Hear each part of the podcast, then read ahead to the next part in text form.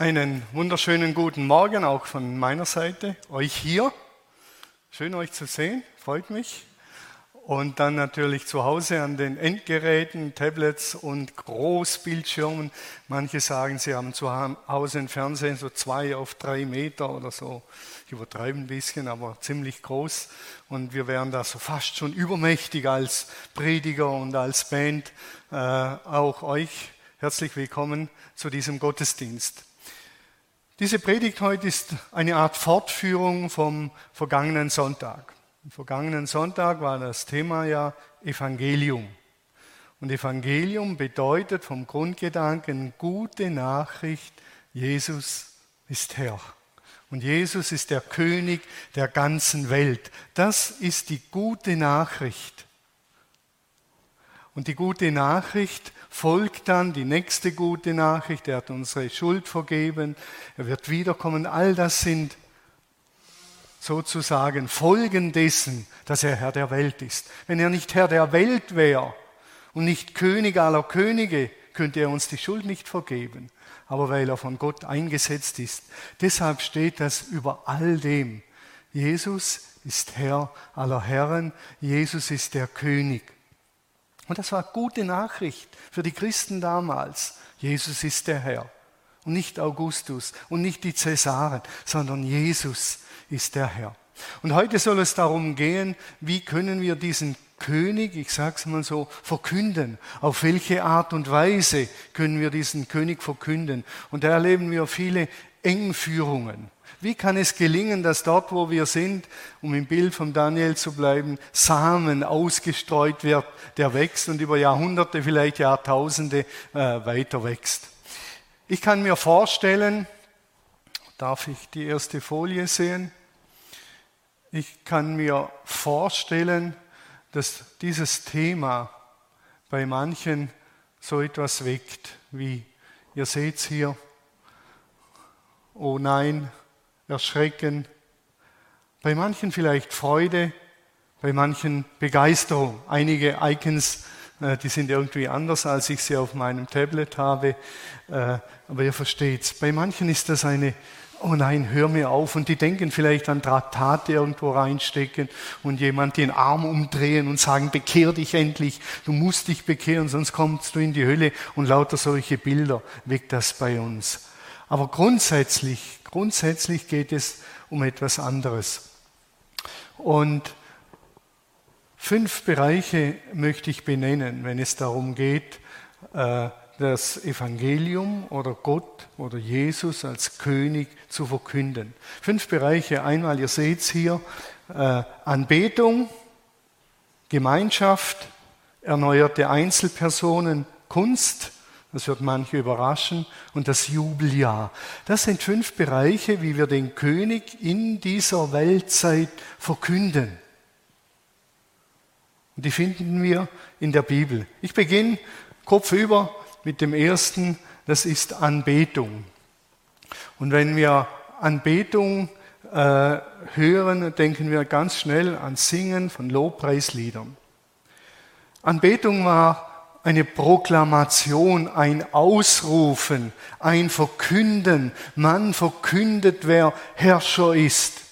Augustus wurde Nachfolger von Caesar und er war dann der Herrscher. Das wurde öffentlich verkündet, ausgerufen. Und es ist eine Proklamation und die hat Auswirkungen.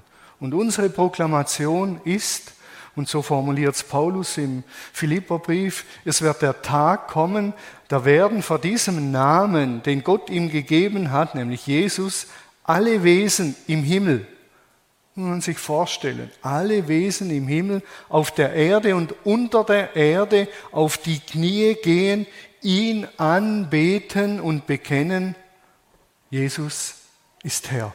Jesus allein ist Herr. Das ist die Proklamation, die über der Erde steht. Jesus ist Herr. Jesus allein ist Herr. Gott ist Schöpfer und Jesus ist Herr. Das ist das Fundament. Gott ist Schöpfer und Jesus ist Herr.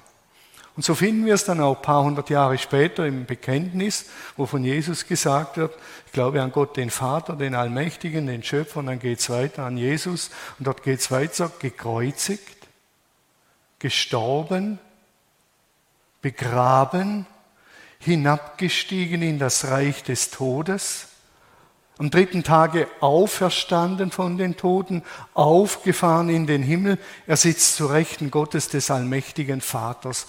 Er ist der rechtmäßige König. Ich weiß nicht, ob uns das noch so bewusst ist, auch als Christen, vor allen Dingen als Christen, dass Jesus der Herr ist. Da beißt keine Maus den Faden ab. Jesus ist Herr. Jesus ist Herr. Jemand hat mal gesagt, es gibt Dinge, die sind wahr, ob wir daran glauben oder nicht. Und das ist so etwas. Ob wir daran glauben oder nicht, Jesus ist Herr. Die Herren der Welt, die kommen und gehen. Aber unser Herr, der kommt. Und er wird seine Herrschaft vollenden. Das ist gute Nachricht. Hallo? Das ist wirklich gute Nachricht. Wann immer das sein wird. Aber er wird kommen. Die Regierenden haben ihren Platz. Die sind von Gott geduldet, eingesetzt mit bestimmten Aufgaben. Aber Jesus steht über allem. Egal was kommt, egal was kommt, das gilt immer. Er hat das letzte Wort im Leben, im Tod und in der Auferstehung. Und das rufen wir aus. Und diese Botschaft, dass Jesus der Herr ist, hat die Welt nachhaltig verändert. Denn diese Botschaft gab den ersten Christen Mut, mit Jesus zu leben, für ihn zu sterben. Denn sie wussten, er ist der Herr. Was soll's? Der Tod ist tot, haben sie gesagt. Der Tod ist tot. Die Herrscher der Welt konnten den Menschen nicht mehr drohen und sagen, wenn du das nicht tust, wirst du umgebracht. Konnten die Christen sagen, der Tod ist tot. Jesus ist von den Toten auferstanden, also ist der Tod tot. Er ist Herr aller Herren. Ich sage das jetzt ein bisschen leichtsinnig. Aber das war der Grundgedanke und die sind ihren Weg der Gewaltfreiheit mit Jesus gegangen, weil sie wussten, Jesus ist Herr aller Herren. Deshalb beten wir ihn an, deshalb bekennen wir im Lobpreis, Jesus, du bist König, du bist der König. Das rufen wir und das singen wir. Das ist ein Punkt. Und ein zweiter ist, der dann folgt, Anja Lehmann hat so gesagt, das habe ich faszinierend gefunden, sie hat unseren Lobpreisern bei einem Seminar gesagt, die Loblieder, die ihr am Sonntag singt, die müsst ihr unter der Woche leben. Sonst haben die keine Strahlkraft. Die Loblieder, die am Sonntag hier gesungen werden, unter der Woche leben. Dann bekommt das Ganze Kraft. Denn wir werden, was wir anbeten. Viele kennen ja Dagobert Duck, der ist auch geworden, was er anbetet. Und der hat alles nur in Dollars gesehen, alles. Wie viel ist das wert? Der hat einen Mensch gesehen wie den Wolfgang und dann hat er gesagt, was bringt der Wolfgang mir an Dollars? Wenn da nichts dabei rüberkam, dann hat man den Wolfgang links liegen gelassen und gesagt, der bringt nichts an Monetärem und den muss ich mich nicht kümmern. Wir werden, was wir anbeten. Und wenn wir diesen Jesus anbeten, werden wir auch mehr und mehr wie er. Ich habe dieses Jahr, als wir im Urlaub waren, ein Lied auswendig gelernt. So ein sperriges, aber ein wunder, wunder, wunderschönes Lied. Und Veronika Lomo, Wunder geschehen, wenn du sprichst. Alles ist möglich, wenn du da bist. Nichts bleibt, wie es ist, weil dein Name unser Leben ist. Und wir lieben deinen Namen und wir lieben deinen Namen und wir hören nicht auf zu singen. Wer einst Bettler war, wird reich. Und den Kranken schenkst du Heil. Weisen Kindern reichst du deine Hand und trägst sie heim. So bist nur du, Herr. Und wir lieben deinen Namen. Es ist recht, dich zu lieben, Herr. Es ist recht, dich zu loben, Herr, denn keiner ist wie du. Unglaublich schönes Lied. Und dieses Lied hat mich verfolgt die ganze Zeit. Und dann begegnet Menschen anders, wenn man so ein Lied im Herzen trägt. Und wenn man es immer wiederholt, das wird zum Lebensstil. Und das hat Elementares in sich, dieses Lied von Charakter Jesu. Und ich musste immer wieder, bei, ich habe es gesungen, ich singe es jetzt nicht, ich erspare euch das. Ich habe es immer wieder gesungen am Strand. Und es ist recht, dich zu lieben, Herr, und es ist recht, dich zu loben, Herr, musste ich immer sagen, ja, Herr, du hast es verdient, keiner. Keiner hat es verdient. Du hast alle Macht und du trägst die weisen Kindern heim. Und den Kranken schenkst du Heil. Und den Bettler machst du reich. Keiner ist so wie du bist, nicht wie Dagobert Duck. Du bist völlig anders. Und das heißt, auf der einen Seite Lobpreis, Lieder singen, auf der anderen Seite sich prägen lassen. Jesus ist König und er hat Anbetung verdient. Das ist ein Weg und ein elementarer, um Gott zu verkünden in dieser Welt. Durch unsere Bekenntnisse und durch unser Leben. Das zweite ist Gemeinschaft. Und Gemeinschaft demonstriert, ich sage es mal so, seine Kraft. Und äh, Petrus schreibt das und ich finde das echt wuchtig, richtig wuchtig. Ihr aber seid ein von Gott auserwähltes Volk, sagt er der Gemeinde, den Gläubigen, nicht der Welt, sondern den Gläubigen, den Menschen, die sich für Jesus entschieden haben. Ihr seid ein auserwähltes Volk, seine königliche Priester, sein Eigentum. Und jetzt kommt's, damit, damit, das hat ein Ziel, damit ihr einer gottlosen Welt verkündigt, wie herrlich Gott an euch gehandelt hat, als er euch aus der Finsternis heraus in sein wunderbares Licht gerufen hat. Dazu seid ihr da. Ihr seid nicht dazu da, der Welt zu sagen, wie blöd sie ist, sondern ihr seid dazu da, Zeugen zu sein dessen, was Jesus in eurem Leben getan hat, weil er Herr ist. Ich finde das echt krass. Ohne die Welt gut zu reden, er sagt ja hier, damit ihr einer gottlosen Welt, einer Welt, die ohne Gott lebt, verkündet, wie herrlich Gott an euch gehandelt hat, wie er Kranke geheilt hat, wie er armen Menschen geholfen hat. All diese Dinge. Das ist eine unglaublich steile Berufung. Und die Gemeinde verkündet Gottes Herrlichkeit. Und sie verkündet die Gemeinde, dass Jesus der König ist indem sie ihre Berufung wahrnimmt, Gottes heiliges Volk zu sein. Ihr gehört Gott. Und das hat damit zu tun, dass wir uns entscheiden, die Vergebung anzunehmen, mit Jesus zu leben. Dann gehören wir Gott. Wir haben uns entschieden. Sein großes, großes, großes Ja geht voraus. Und unser klitzekleines Ja, dass ich sage, ja, ich nehme das an und ich will, dass du mein König bist. Das ist ein kleines Ja. Das Ja Gottes ist viel, viel größer. Die Gemeinde lebt und verkündet, ich sage es mal so, die Gemeinde lebt und verkündet Gottes Design. So wie Gott sich das Zusammenleben gedacht hat, das verkündigt die Gemeinde und sie lebt. Die Gemeinde ist Botschaft und sie hat eine Botschaft. Und die Botschaft, die sie hat, wird erst glaubwürdig, wenn sie sie auch lebt. Sonst ist sie kraftlos, diese Botschaft. Und die Botschaft, dass wir sein Volk sind und das Leben, das hat Kraft. Gemeinde steht im Zentrum der biblischen Weltanschauung. Und das haben wir hier im Westen völlig vernachlässigt.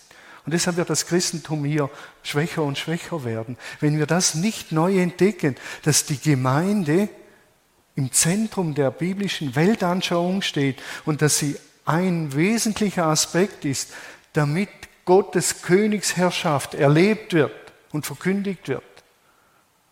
Wir haben viele Christen, die bauen ihr eigenes Reich, die beten nicht dein Reich komme, die beten Herr, mein Reich komme und gib du den Segen dazu, dass ich mein Reich in meinem Häuschen bauen kann, ich mein eigenes Paradies bauen kann. Und da fehlt die Kraft. Gemeinde ist mehr als Gottesdienst und die Gemeinde hat eine große Berufung. Richard von Weizsäcker hat einmal gesagt, die Gemeinde hat nicht den Auftrag, die Welt zu verändern. Aber wenn sie ihren Auftrag wahrnimmt, verändert sich die Welt. Ich habe nicht den Auftrag, Bundeskanzler zu werden und dann per Regierung die Welt in Deutschland christlich zu machen. Ich habe es letzten Sonntag gesagt, das ist ein falsches Verständnis vom Reich Gottes. Aber wenn wir Reich Gottes leben, mit Gott leben und Gemeinde leben, wird sich die Welt verändern. Und zwar wuchtig und gewaltig. Die Kennzeichen der Gemeinde sind im groben gesagt Einheit und Liebe. Und jetzt kommt ein wichtiger Aspekt. Einheit meint nicht Gleichmacherei. Wo alle gleich denken, denkt niemand sehr gründlich, ist ein Grundsatz. In vielen Gemeinden muss gleich gedacht werden. Einheit meint Vielfalt und Einheit in der Vielfalt und Vielfalt in der Einheit. Einheit meint, dass Gegensätze dazu da sind, um sich zu ergänzen. So ist Gottes Design und Schöpfung aufgebaut. Mann und Frau, Sommer und Winter, Tag und Nacht. Und es ist der Leibgedanke. Die Gemeinde ist ja Leib. Dass unterschiedlich geprägte Menschen, unterschiedlich Charaktere, unterschiedlich begabte Menschen, die ergänzen einander und bekriegen sich nicht.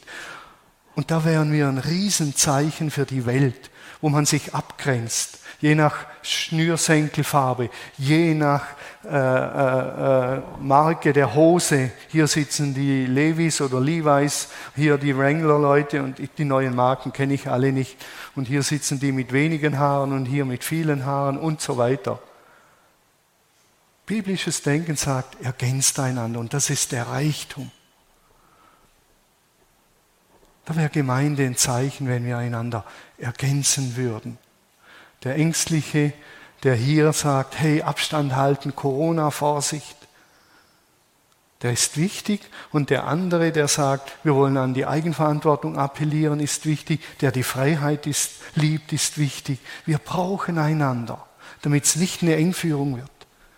Und das finde ich faszinierend an Gemeinde. Ich mache jetzt weiter, sonst verliere ich mich hier. Und wir sind Priester in seinem Königtum, sagt Petrus, Priester in seinem Königtum und der Dienst der Priester ist Versöhnung und Fürbitte. Gemeinde ist betende Gemeinde. Gemeinde betet für die Welt. Fürbitte und Versöhnung. Und sie richtet den Dienst der Versöhnung in der Welt aus, im Kleinen und im Großen. In meinem popligen Dorf mit 53 Einwohnern, Marius macht schon so, jawohl, das sind sind wir und ich hoffe, dass wir den Dienst der Versöhnung dort tun und nicht uns zeigen als solche, die überall nur Streit und Zwietracht bringen. Fürbitte und den Dienst der Versöhnung. Bete ich für meine Nachbarn, bete ich für mein Dorf, bete ich für die Gemeinde.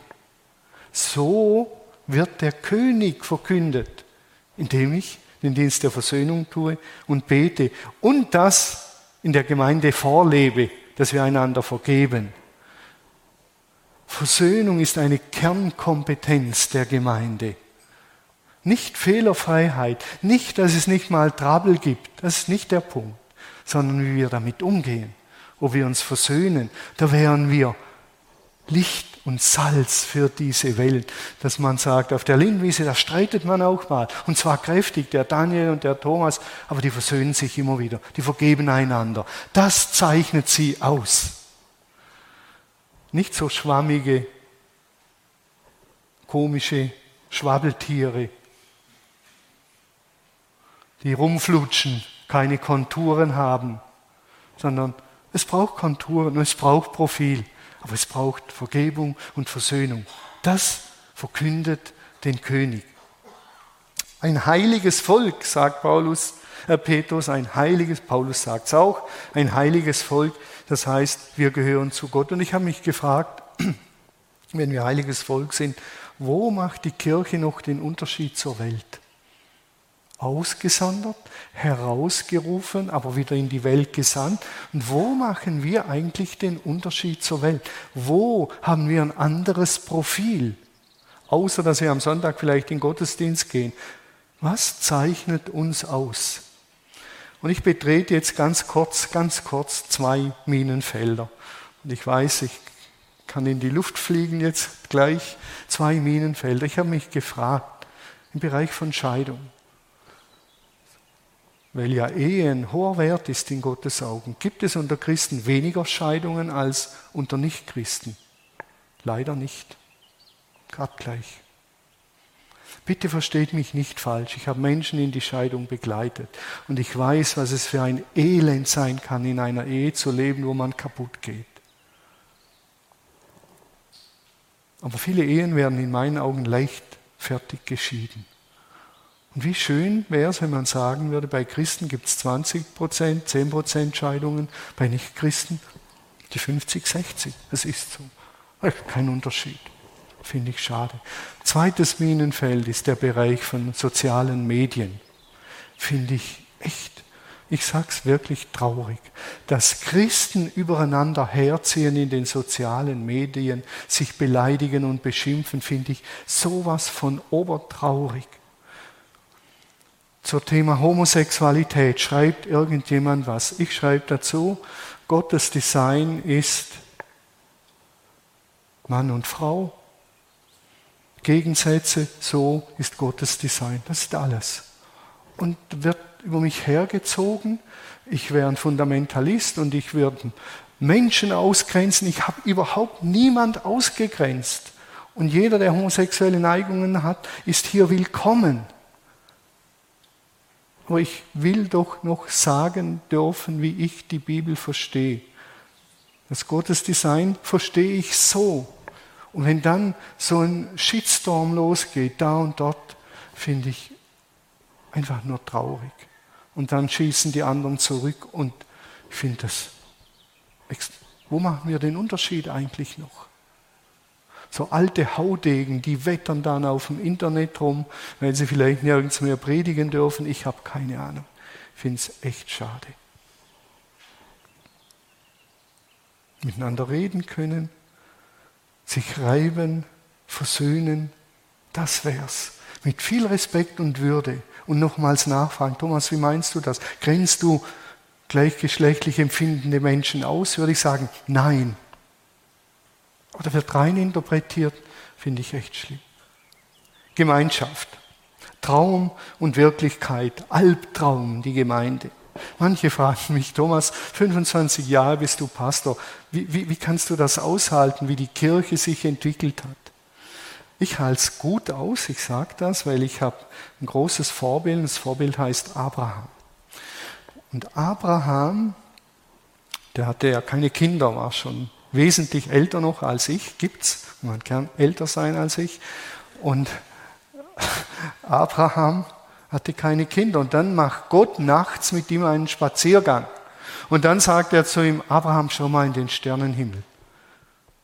Und das ist ja im Orient übersät von Sternen, unfassbar. Und dann sagt er, Abraham, so groß werden deine Nachkommen sein. Und ich weiß nicht, was Abraham gedacht hat. Er hat ja dann einen Sohn bekommen, immerhin einen.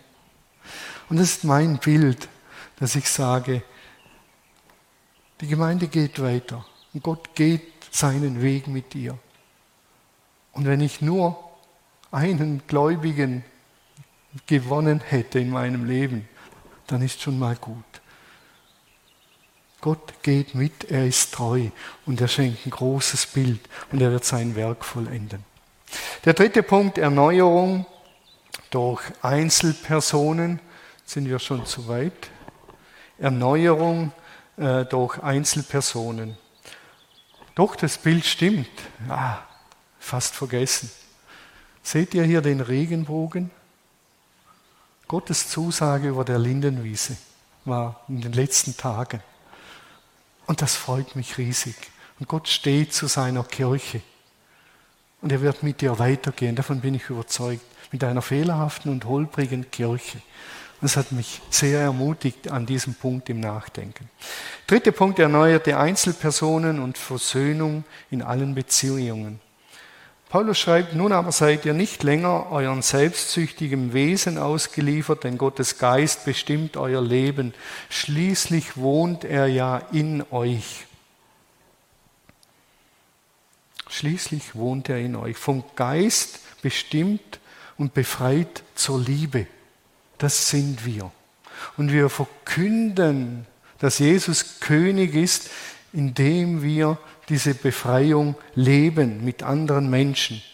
Und die Rituale des Bibellesens und Meditierens verwandeln unser Denken. Und wer selber Erneuerung erlebt und erlebt, wie er frei wird von Zwängen, wer erlebt, dass er nicht zwanghaft dieses und jenes tun muss und wer erlebt, wie schön es ist, sich zu verschenken an andere, der wünscht das irgendwann jedem Menschen. Wenn ich in manche Ehen hineinschaue und erlebe, wie die sich bekämpfen, kommt diese Sehnsucht und ich sage, Jesus, bitte, bitte schenk's, dass sie sich aneinander verschenken. Und das beginnt damit, dass man einander mal zuhört. Das ist Verschenken. Das größte Verschenken und die schwierigste Phase in unserer Ehe war, als ich lernen durfte, mich zu verschenken an meine Frau, indem ich ihr einfach zuhöre. Ich habe ja zu allem einen Kommentar. Ich wüsste ja so viel zu jedem Ding was sagen. Und jetzt muss ich mich verschenken und das bedeutet zuhören. Deine Frau hat auch was zu sagen, hat der Heilige Geist gesagt. Und du hörst jetzt zu. Und deine Aufgabe ist zu verstehen. Meine Frau sagt, ich bin nicht dein Ratsuchender und ich brauche keine therapeutischen Ratschläge. Ich will, dass du mir zuhörst. Und wenn sie einen Ratschlag will, dann sagt sie mir das. Jetzt kannst du mal sagen, was du denkst. Und wenn sie das nicht sagt, dann versuche ich alles für mich zu behalten. All die genialen Ideen, die behalte ich einfach für mich. Und ich freue mich dann und sage, war so gut, dass ich nichts dazu gesagt habe. Halleluja, danke Heiliger Geist, du hast mich befähigt. Wer Erneuerung erlebt, der wünscht sich, dass Menschen Erneuerung erleben. Vierter Punkt ist Kunst.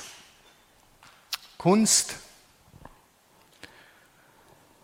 das ist etwas, ich sage es vorneweg, das am meisten, glaube ich, vernachlässigt wurde in den Kirchen und vor allen Dingen Freikirchen in den letzten 50 oder 100 Jahren.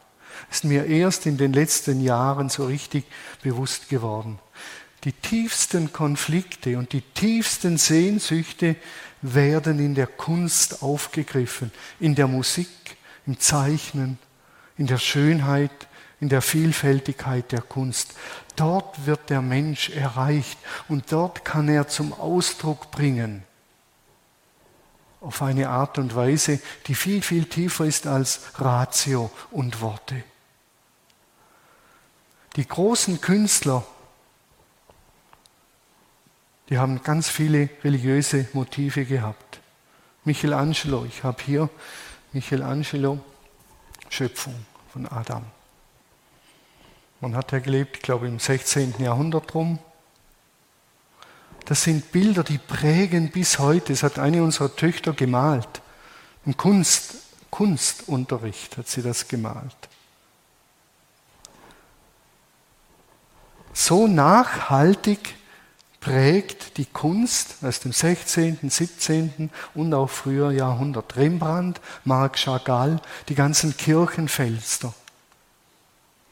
Bach, die Musik. Unglaublich wie der christliche Glaube eine Kultur geprägt hat. Unglaublich. Kunst berührt die tiefen Bereiche unseres Wesens. Die Psalmen sind ja Lieder. Und Psalmen heißt etwas zum Schwingen bringen. Man bringt ein Saiteninstrument zum Schwingen und dieses Instrument bringt wieder in mir etwas zum Schwingen. Heute ist ein ganz besonderer Tag. Ich habe es im Online-Foyer schon gesagt. Wir sind draufgekommen, ungeplant. Heute ist Todestag unserer Tochter, die mit 17 gestorben ist, 2004. Und zu der Zeit war hier im Musikteam eine Geigerin und die hat jeden, fast jeden Sonntag Geige gespielt. Und die Geige hat mein Innenleben so berührt, dass ich Sonntag für Sonntag hier drin saß und ich habe einfach nur geheult Aber es war ein befreiendes Heulen. Es war wie die Tränen den Schmerz von der Seele herunterspülen. Das war das innere Bild. Und immer wenn die Geige kam, hat es mich so berührt. Ich habe einfach nur geheult. Geheult, geheult. Ich bin den Schmerz wie losgeworden. Da ist etwas Sonderbares passiert. Texte waren zweitrangig, aber die Geige, sie hat mich enorm berührt. Kunst kann Wegweisung in Richtung von Gottes neuer Welt sein. Der Ursprung aller Kunst, ich sage es jetzt mal so frei, der Ursprung aller Kunst liegt bei Gott selber. Und Gott sah alles, was er gemacht hatte und siehe, es war sehr gut, steht im Buch Genesis, die griechische Übersetzung Septuaginta würde man übersetzen und siehe, es war alles sehr schön, Kalos steht dort, nicht Agathos. Es war alles sehr schön, vollendet, wunderschön in der Form. Das sagen die Worte ja schon. Paradies. Wenn es irgendwo besonders schön ist, sagt man, der Urlaub war paradiesisch. Wunderschön. Der Strand auf den, keine Ahnung, Seychellen. Ich kenne nur Bilder von dort. Weißer Strand. Paradiesisch. Und so war die Schöpfung paradiesisch. Und das Wort Eden heißt ja Wonne und Schmuck, Garten Eden, der Garten des Schmucks, der Wonne. Das soll noch einer sagen, Gott wäre kein Künstler. Schöpfung des Menschen in Genesis 2, Töpfersprache. Und ein Töpfer ist ein Künstler. Gott ist der größte Künstler. Ich finde das faszinierend, diesen Gedanken. Die Bibel ist ein Kunstwerk aus Dichtung, aus Erzählungen, aus Dramen, aus Bildern der Zukunft, die Offenbarung. Ist ein Kunstwerk. Unfassbar. Und der erste Mensch im Alten Testament, der vom Geist Gottes begabt worden ist, war Bezalel. Und was war der? Ein Künstler. Der wurde mit künstlerischer Fähigkeit begabt, die Bundeslade schön zu bauen. Also keiner sagen, Kunst wäre völlig egal in Gottes Augen. Gott hat uns so geschaffen als künstlerische Wesen. Und ich frage mich, wo ist die Kunst in ihrer Vielschichtigkeit geblieben? Was ist daraus geworden? Was ist daraus geworden? Und das treibt mich um, auch bei der Planung vom Bau her, von der Erweiterung. Das ist nicht nur beiläufig. Da ist uns etwas verloren gegangen. Und so verkünden wir, dass Jesus der König ist. Verrückt. Unsere Musiker, ein riesen, riesen Geschenk. Ein Riesengeschenk. Die nehmen uns mit ins gesungene Lob mit ihren Instrumenten. Kunst ist Teil der Berufung zur Ebenbildlichkeit Gottes. Es gibt zwei Gefahren, die will ich kurz nennen. Das eine ist Kitsch und Sentimentalität, das ist Schönheit ohne Wahrheit. Brutalität ist Wahrheit ohne Schönheit. Ich rede nicht von einer Naturromantik, wo man so alles verklärt, das wäre Schönheit ohne Wahrheit. Wenn wir den schönen Löwen zeigen, dann müssen wir ihn auch zeigen in aller Wahrheit, wie er eine Gazelle reißt und brutal tötet. Das gehört mit dazu. Gottes Werk ist noch nicht vollendet. Bitte keinen Kitsch und keinen billigen Abklatsch. Die Gemeinde ist die Seeschule der Schönheit Gottes und der Schönheit der Kunst. Unsere Aufgabe ist es, uns die Schönheit des Glaubens vor Augen zu malen. Zu sagen, ich sag's mal so äh, zu dir, äh, vor lauter habe ich gerade den Namen vergessen. Ja? Robert, natürlich Robert. Wenn ich sage, Robert, Jesus ist König. Halleluja, sagt der Robert. Und er ist der beste König. Und es kann uns nichts Besseres passieren, als mit ihm zu leben. Denn er liebt dich, er vergibt dir und er macht dich neu. Das war die Schönheit des Glaubens und vor Augen, zumal nur ein kleines Beispiel. Der letzte Punkt ist Gott verkündigen im Jubeljahr. Soziale Gerechtigkeit wäre das Stichwort. Jesus sagt, die Zeit ist gekommen, ein Gnadenjahr des Herrn auszurufen. Ich bin gesandt, ich bin gesandt, den Armen die frohe Botschaft zu bringen. Gefangene zu befreien, sagt er. Freiheit ausrufen. Die Blinden sage ich, ihr werdet sehend. Den Unterdrückten sage ich, ihr werdet frei sein.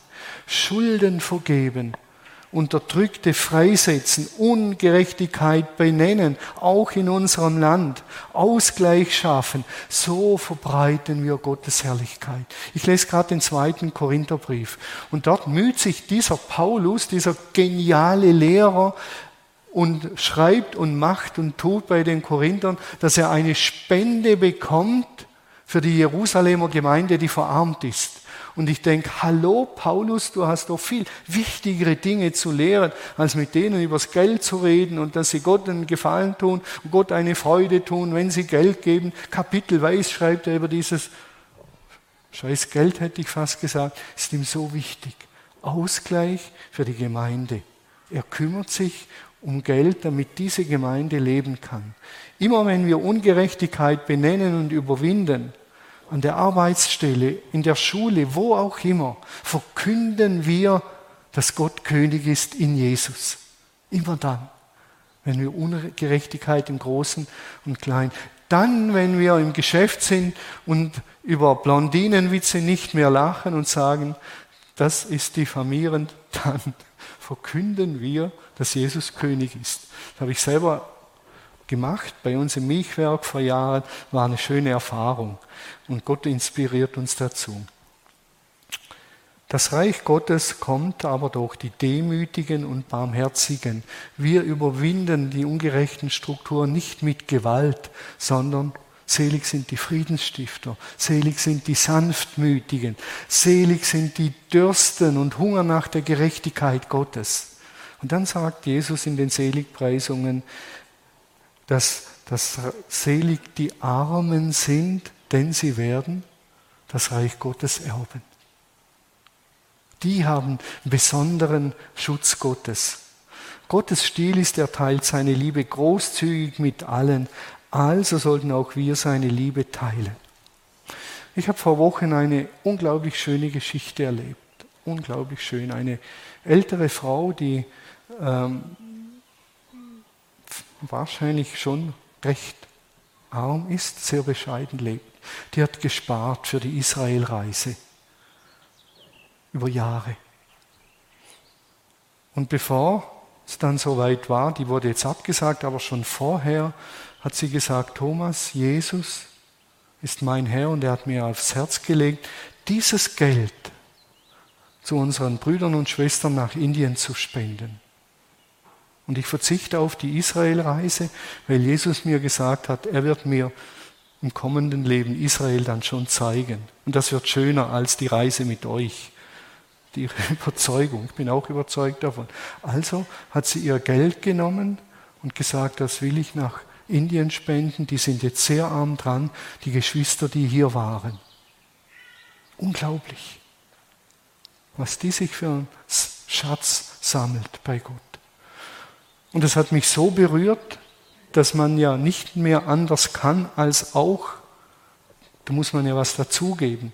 Das zieht Kreise. Nicht, weil jemand sagt, du musst, sondern weil das Herz so berührt wird. Und wir sind dann in Urlaub gefahren und dann äh, war unser Girokonto war so Richtung, in eine gewisse Richtung und dann äh, hätten wir von einem Sparbuch Geld holen können. Wäre genügend da, ist nicht das Problem. Aber ich habe zum Geld so irgendwie so ein Verhältnis. Man fährt nur in Urlaub, wenn man genügend Geld hat, sonst tut man es nicht. Jetzt müsste ich vom Sparbuch Geld holen, das war für mich schwierig. Und dann sage ich, Jesus, wenn die Einkommensteuer diese Woche noch kommt, dann spende ich nochmals nach Indien und dann muss ich ja kein Geld vom äh, Sparkonto holen. Ich habe fest damit gerechnet, dass das Geld vom Finanzamt nicht kommt. Und jetzt kam das Geld, musste ich nochmals nach Indien spenden. Jesus hat Humor. Und er sagt, das kriege ich hin. Der wird selbst mit dem Finanzamt fertig. Das ist unglaublich. Jubeljahrprojekte erfüllen die Jesaja-Vision mit den Schwachen und Armen. Deshalb haben wir hier auf der Livi, Livi Life Menschen, die durch die Maschen fallen, können hier für eine Zeit wohnen, mitarbeiten und wir hoffen, dass sie wieder auf die Beine kommen. Menschen, die vielleicht niemand will, die sind hier willkommen bei uns. Und das war ja die große Vision von Martin Luther King. Das ist eine Vision aus dem Propheten Jesaja von den Tälern und Bergen. Die Berge werden gekürzt und die Täler werden erhöht. Im Propheten Jesaja eine Vision, die Martin Luther aufgreift in seiner weltbekannten Rede I have a dream. Dort spricht er davon. Und der Grundgedanke dahinter ist der Ausgleich. Die Reichen geben den Armen. Die Reichen werden ein bisschen weniger arm, die Armen werden reicher. Der Ausgleich, das ist das Stichwort hier. So, jetzt kommt noch ein unangenehmer Aspekt in diesem Ganzen zum Schluss. Und der hat mit Anbetung zu tun. Und den will ich auch benennen. Und das ist heftig. Ich habe am Anfang gesagt, dass wir Gott Loblieder singen und seine Herrschaft proklamieren. Und jetzt sagt der Prophet Amos und andere Propheten sagen an einer Stelle, ich kann das Geplärr euer Lieder nicht mehr hören. Wenn ihr singt, halte ich mir die Ohren zu, sagt Gott. Heftig. Ich kann eure Lieder nicht mehr hören. Mir wird es kurz übel, wenn ihr mir Loblieder singt. Und was ist der Grund? Und das hat mit Jubeljahr und sozialer Gerechtigkeit zu tun. Ihr beutet die Armen aus. Ihr bereichert euch auf Kosten der Armen. Ihr geht nach dem Gottesdienst raus, singt Loblied und dann haut ihr dem anderen aufs Maul, dem Schwachen. Und deshalb kann ich das Geblär eurer Lieder nicht mehr hören. Soziale Gerechtigkeit, Jesus als Herrn proklamieren, Loblieder singen, ganz eng verwoben, wie auch die anderen Dinge. Und uns hier im reichen Westen wird es gut tun, über diese Dinge ernsthaft nachzudenken.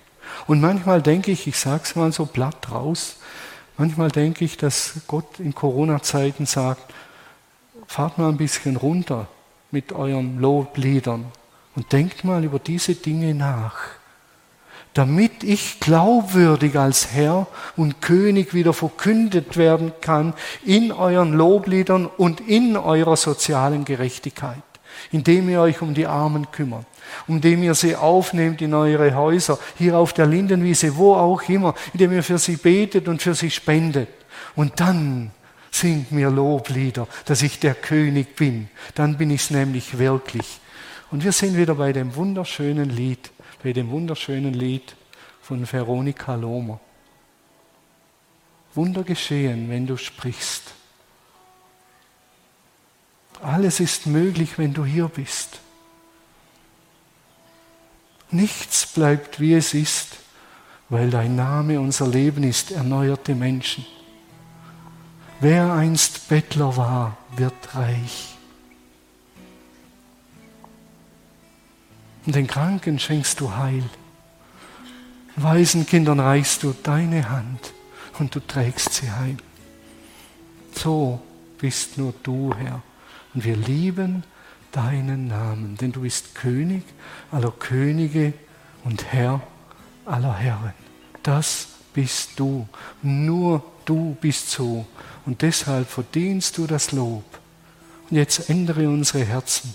Ändere unsere Herzen, dass wir dich anbeten, dass wir in Gemeinschaft deine Liebe und Kraft demonstrieren, dass wir erneuert werden dass wir die Kunst neu schätzen lernen und soziale Gerechtigkeit beginnen stärker und mehr zu leben. Und dann werdet ihr erleben, dass ich König bin, König aller Könige. Gott ist Schöpfer und Jesus ist Herr und König. Amen. War es ein Amen von euch oder nur Zweifel? Amen.